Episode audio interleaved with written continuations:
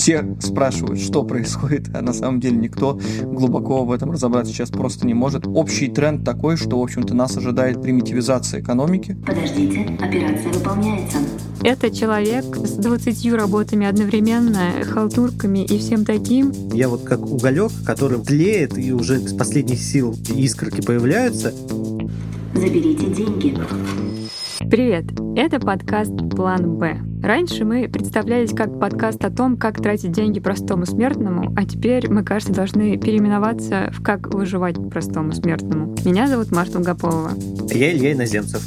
Подписывайтесь на нас на всех доступных подкаст-платформах, а также не забывайте, что у нас выходят выпуски и на YouTube, куда еще можно успеть подписаться, поставить лайки или оставить комментарий, который мы не оставим без ответа. Сегодня мы решили поговорить о том, ждет ли Россию великая безработица. Помню, как в каком-то из предыдущих выпусков нашего подкаста я сидела и жаловалась, как устала работать, как бы классно было оказаться без рабочих задач, уйти в так называемый сабатикл, в общем, отдохнуть, набраться сил.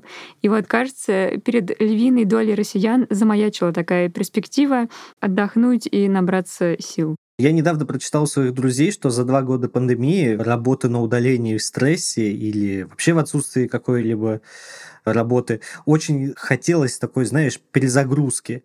Либо прекратить работать на какое-то время и наконец-то отдохнуть, либо найти работу, на которой нравится и на которую вот типа приходишь каждый день, какие-то новые задачи. В итоге мы имеем, что имеем, сокращение рабочих мест в России из-за ухода или приостановки работы зарубежных компаний, падение курса рубля, а значит снижение покупательской способности.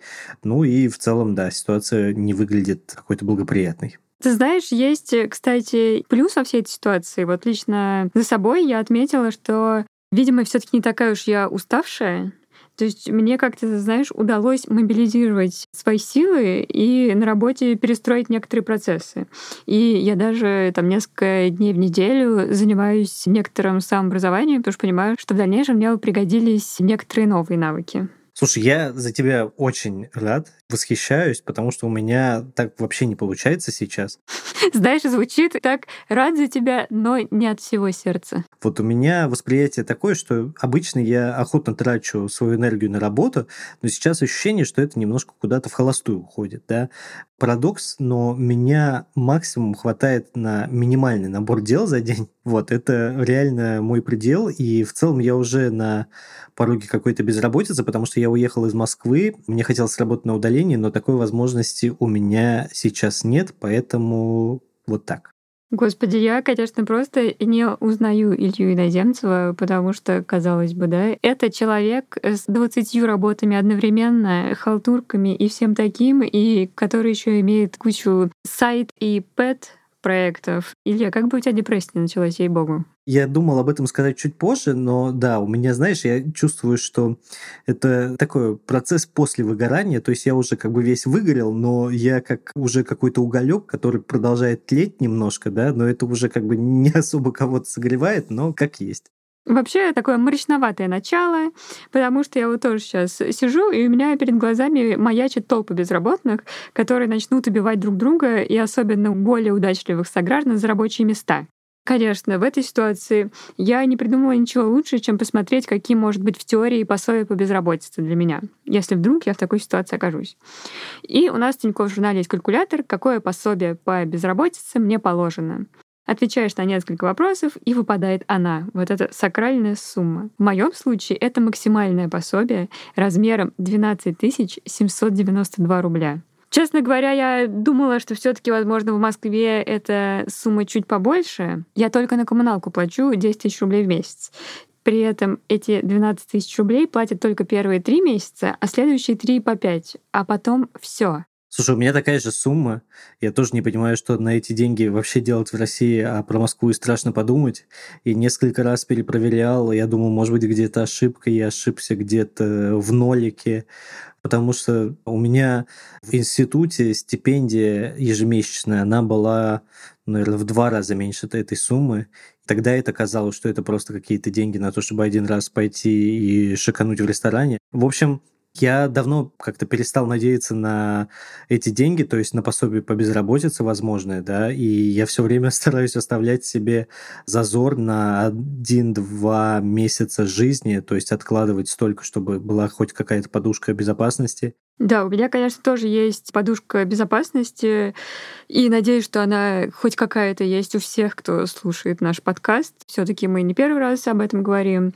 Но при этом как бы довольно тревожно все равно, потому что инфляция довольно высокая, да, ну, то есть как бы все говорят, будет классно, если она останется на уровне 20% за год. Вот даже там те 500 тысяч рублей, да, которые у меня лежали как раз вот на случай, вот что вот, если прям что-то в моей жизни такое случится, все таки это как-то вот, ты знаешь, все меньше и меньше с каждым днем.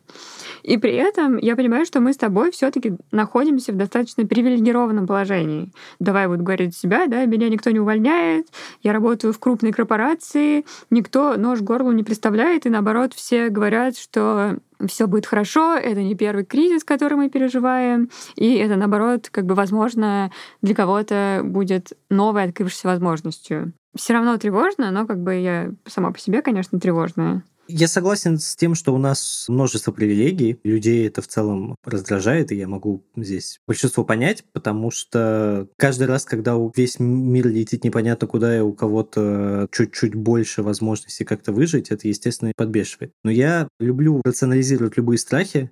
Даже вот текущий страх потерять работу, несмотря на то, что мы там, ну, какие-то специалисты в корпорациях, я понимаю, что сейчас, как и в любое кризисное время, горизонт планирования сокращается, и это одинаковая история для всех. Любые решения сейчас сложно предугадать.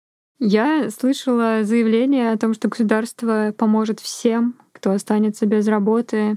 Честно говоря, конечно, я не думаю, что сумма станет существенно выше, чем 12 тысяч, даже если она увеличится в два раза. Ну, то есть вряд ли это сделает мне погоду. Корм для моей собаки вместо 7 тысяч рублей за упаковку стал стоить 18, и тот купить нельзя. То есть, как обычно, кажется, что в случае чего крутиться придется как-то самому. И чтобы подготовить себя к этому кручению, мы поговорили с человеком, который понимает в происходящем чуть больше, чем мы.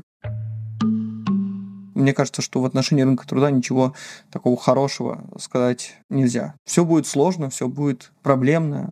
Это Григорий Баженов, кандидат экономических наук и автор YouTube-блога о популярной экономике Fury Drops. И первым делом мы спросили у Григория то, что нас тревожило больше всего. Ждет ли страну великая безработица?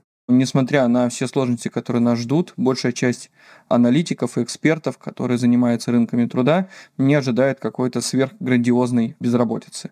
Да, очень вероятно, что она вырастет с нынешних там 4-5% в среднем, да, но сейчас она одна из минимальных за всю историю исторически, но с 4-5% она может вырасти до 7-8%, кто-то смотрит на ситуацию более пессимистично и говорит о 10-11%, я думаю, что ожидать каких-то более высоких значений нам вряд ли приходится.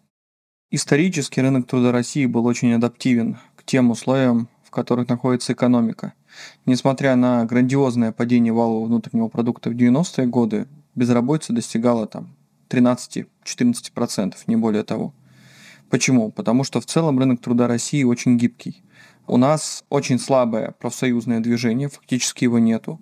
У нас э, достаточно не жесткая заработная плата, легко заработные платы меняются.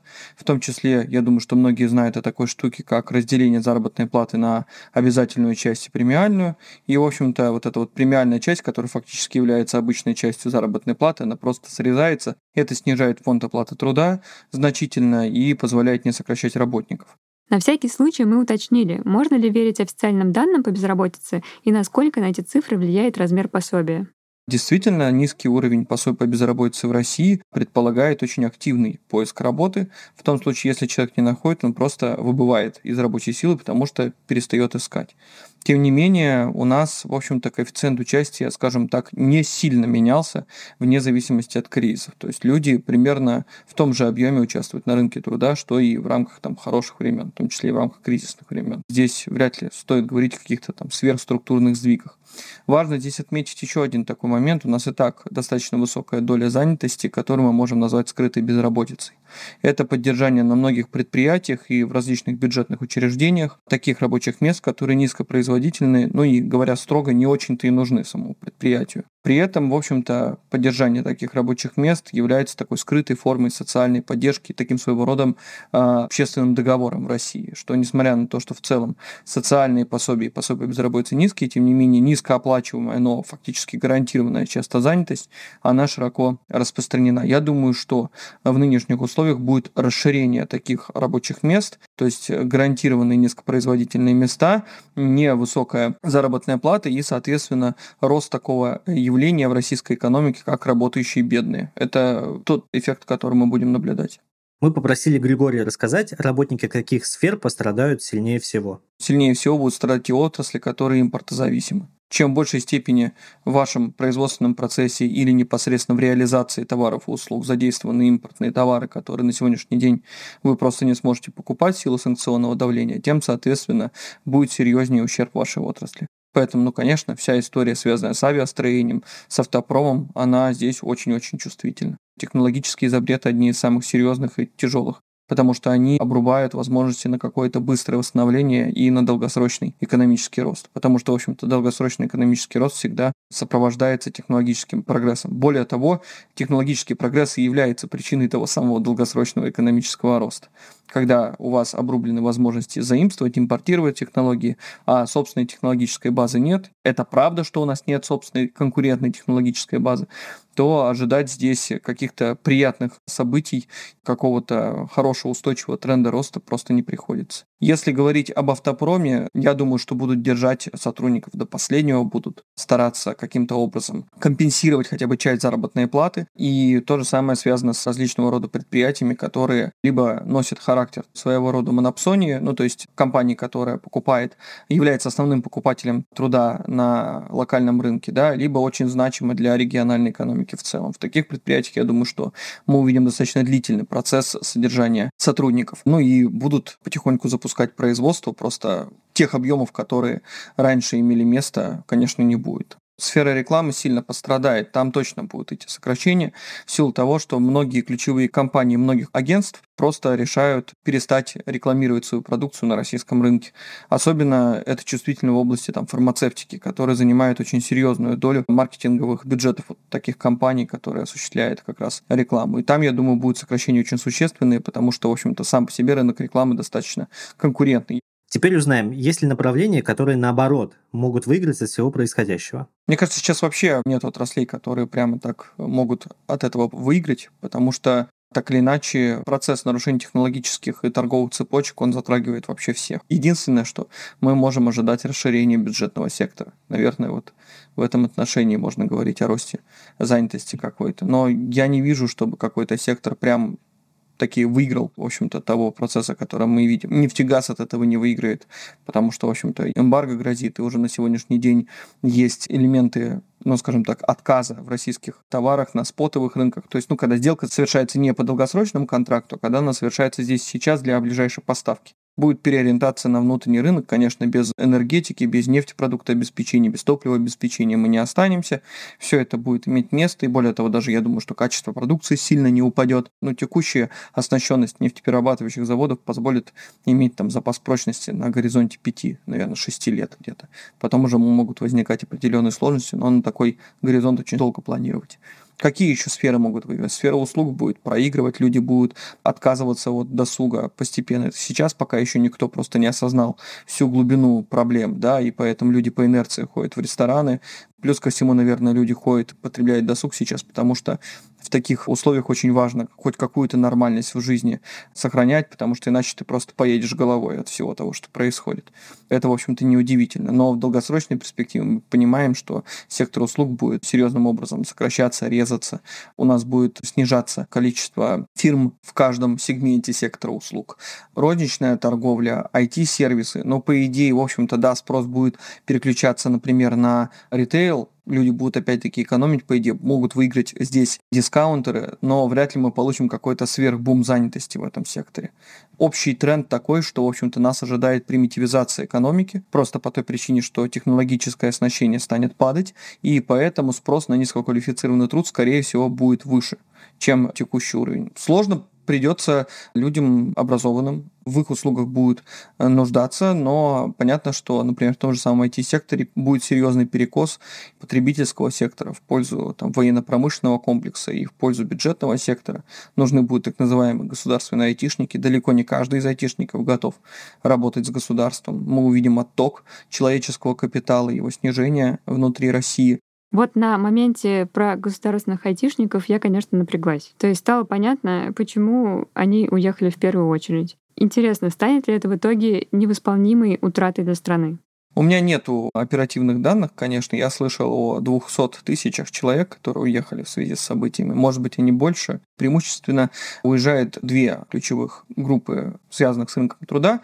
Это либо высококвалифицированные специалисты, которые, в свою очередь, либо могут продолжать работу в российской компании, но удаленно, либо, соответственно, они работают на иностранной компании, и, в общем-то, их в России ничего не держит. Но они могут даже и заработную плату в долларах получать или там в биткоинах, там, по-разному бывает, каких-то каких криптовалют. И вторая группа – это как раз люди с неполным высшим, ну, то есть это либо студенты, либо люди уже с законченным высшим образованием, но которые находятся в начале своего карьерного пути, представители так называемых творческих профессий. Этот отток тоже существенный. Журналисты уезжают очень активно из России, это тоже очень заметно, потому что понятно, что в России журналистская деятельность сейчас будет все очень туго и сложно. Мои наблюдения такие, личные. Сейчас вообще очень все плохо с оперативной статистикой, потому что все спрашивают, что происходит, а на самом деле никто глубоко в этом разобраться сейчас просто не может, потому что для этого нужны оперативные а их очень тяжело достать. Люди будут уезжать, люди будут строить дальнейшие планы уже за рубежом. Мы уже видим начало этого процесса те кадры, которые есть, в значительной степени будут уходить, а, соответственно, на создание собственных технологических образовательных программ будет уходить время, да и в той системе, в которой мы существуем, все это крайне проблематично и затруднительно, потому что, в общем-то, это должно быть напрямую связано с тем, что человек выпустился и пошел работать именно в конкретную организацию. У нас скорее будет наблюдаться ситуация, что даже если человек выпустился, то он будет уезжать из России. Ну и, конечно, мы спросили про то, будут ли снижаться или повышаться зарплаты в перспективе, учитывая, что, с одной стороны, мы видим очень высокую общую инфляцию, а с другой то, что работодатели сейчас тоже будут вынуждены экономить. Во-первых, о каких зарплатах мы говорим? О номинальных или о реальных? То, что номинальные заработные платы будут увеличиваться, я уверен. Но инфляция будет выше, чем тот процент, на который будет происходить индексация номинальных заработных плат. То есть у вас номинально заработные платы выросли, но в реальном выражении они снизились.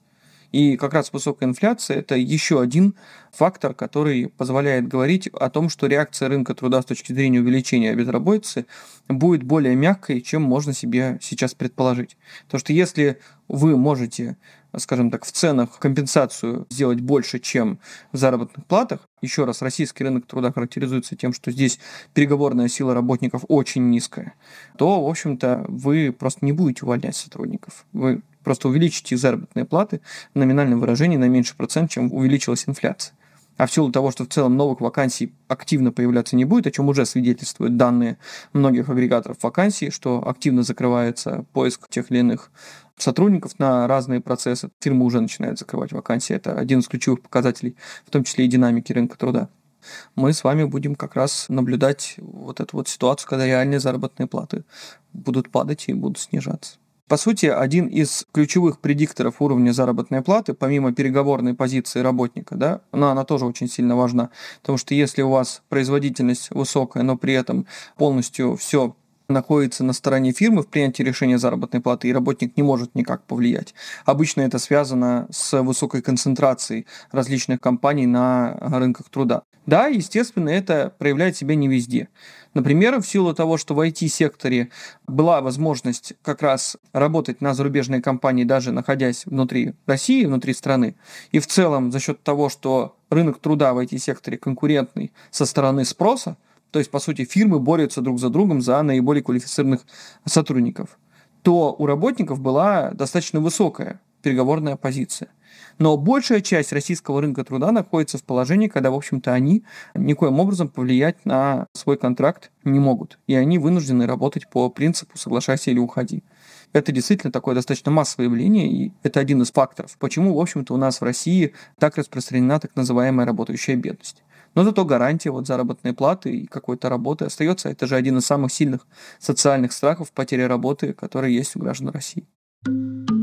Я задала вопрос, на который была уверена, что знаю ответ. Стоит ли менять работу или даже профессию тем, кто до всех событий об этом задумывался? Это всегда такой сложный вопрос, потому что на самом деле здесь честный человек скажет, вам зависит от обстоятельств.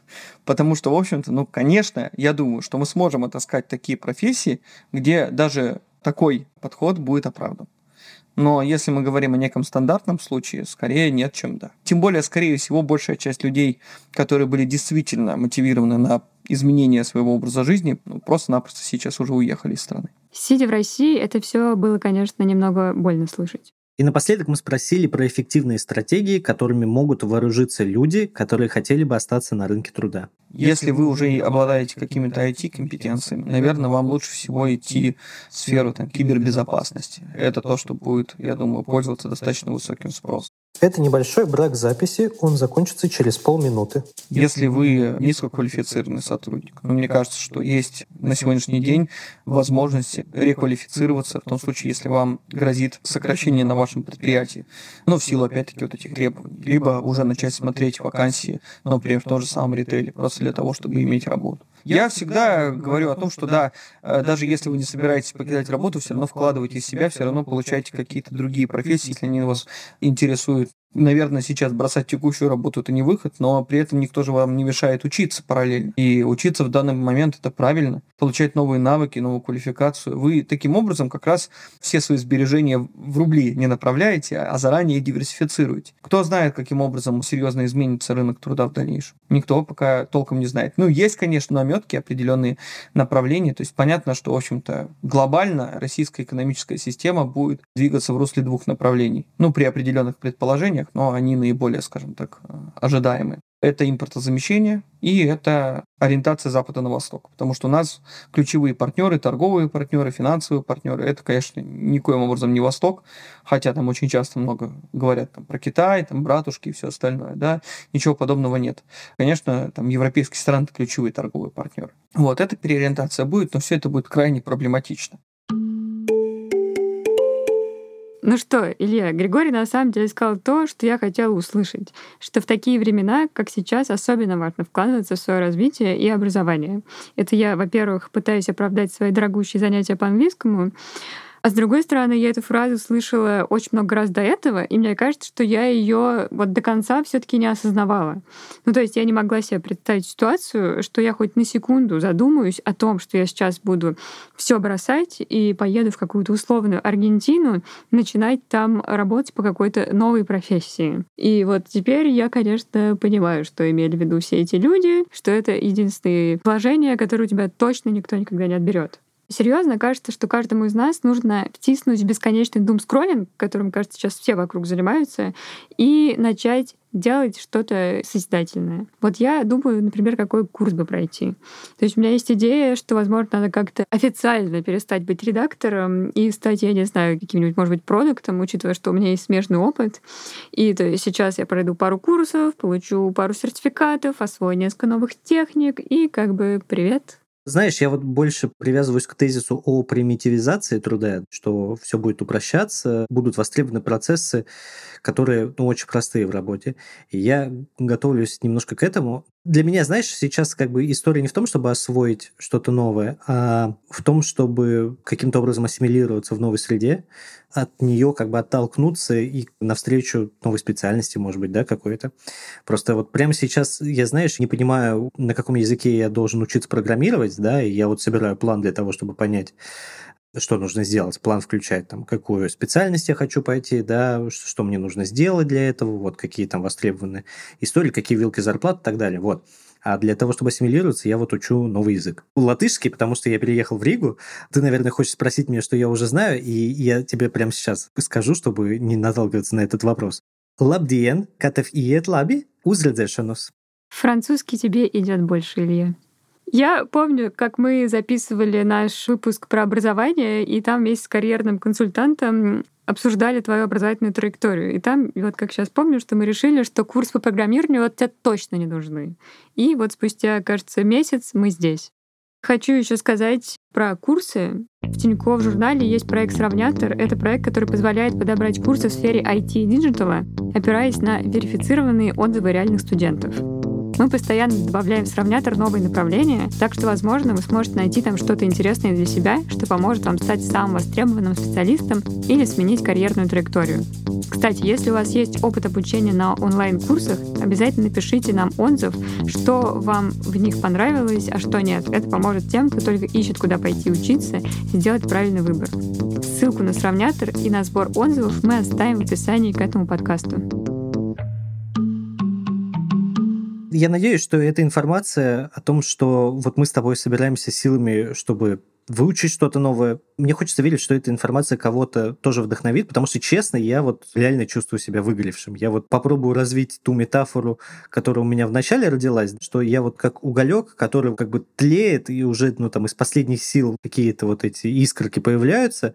Я реально вот просто терплю до момента, пока не принесут новую какую-то жидкость для розжига. Не знаю, насколько удачно получилась эта метафора. Напишите в комментариях, как вам. Я недавно читала интервью эксперта, где он говорил о том, что российское общество как раз можно охарактеризовать как выгоревшее. То есть все очень сильно устали за последние годы, которые были тоже непростыми. И вот опять. Именно поэтому у большинства нет сил на борьбу сейчас. При этом я вот всегда думала о том, что какая бы вокруг ни была задница, свою личную задницу всегда можно устроить. Ну, то есть нужно только как следует покрутиться. При этом мы даже ругались с моими друзьями по этому поводу, потому что, судя по этому взгляду на жизнь, у меня довольно капиталистические, собственно, взгляды. И вот сейчас, конечно, мое мнение немножко пошатнулось. Конечно, возможность покрутиться и поднажать — это классно, да, и не во всех странах есть такая возможность. Но, возможно, вот равные социальные гарантии и возможности — это вот было бы еще лучше. И вот как-то есть ощущение, что все 145 миллионов человек немножко уже устали вот от этого вечного кручения. Это сто процентов. И так недавно пришлось вытерпеть коронакризис, теперь еще нужно повышать обороты. И это ведь не конец, кажется, да, потом еще какой-то кризис начнется, фондовый там уже в какой-то мере произошел, товарный кризис, какие там еще остались? Мы очень много лет уже ждем кризис на американском рынке, ну то есть вот сколько я себя помню, говорят, что вот-вот он лопнет. Вспомнила мем про наше поколение. Родился в 90-м, 91-й, трындец. 92-й пошел в сад, 94-й, трындец. 97-й пошел в школу, 98-й, трындец. Ну и так далее. То есть как бы через год просто наше поколение испытывало какие-то потрясения. И мне так интересно, а вот какие они наши ровесники из благополучных стран? Я думаю, что вообще для большинства государств это правило действует. У некоторых-то еще дела хуже бывают, да, и мне кажется, что опять-таки здесь нужно проверить все наши привилегии, порадоваться тому, что было, тому, что есть сейчас, как-то это все заново оценить. Я все еще верю, что нашему поколению даже немного повезло, но прямо сейчас изнутри, конечно, так не кажется, но если попробовать немножко взлететь на ситуации, то ну, какие-то хорошие годы были. Да, да, так и представляю, как мы там сидим с нашими внуками и вспоминаем про этот 2007 легендарный. Да, 2007 неплохой год был, там 2012 тоже так нормально еще. Видимо, сейчас нам другого не дано, и хочется понять, как строить карьеру, если такие слова еще применимы в новом мире, отдельно взятому человеку. И думаю, что один из следующих выпусков мы посвятим разговору с карьерным консультантом. Пусть нас проконсультирует. Еще хочется понять, что все-таки делать с деньгами на бирже. Да, да, там подзависло, конечно, некоторое количество денег. В общем, друзья, надеемся, что встретимся с вами уже через неделю и снова поговорим о чем-нибудь таком наболевшем. Благо сейчас так много всего болит. Болячек много. Это был подкаст «План Б». Я Илья Иноземцев. А я Маша Долгополова. Будем рады каждому вашему сердечку, лайку или комментарию. Берегите себя.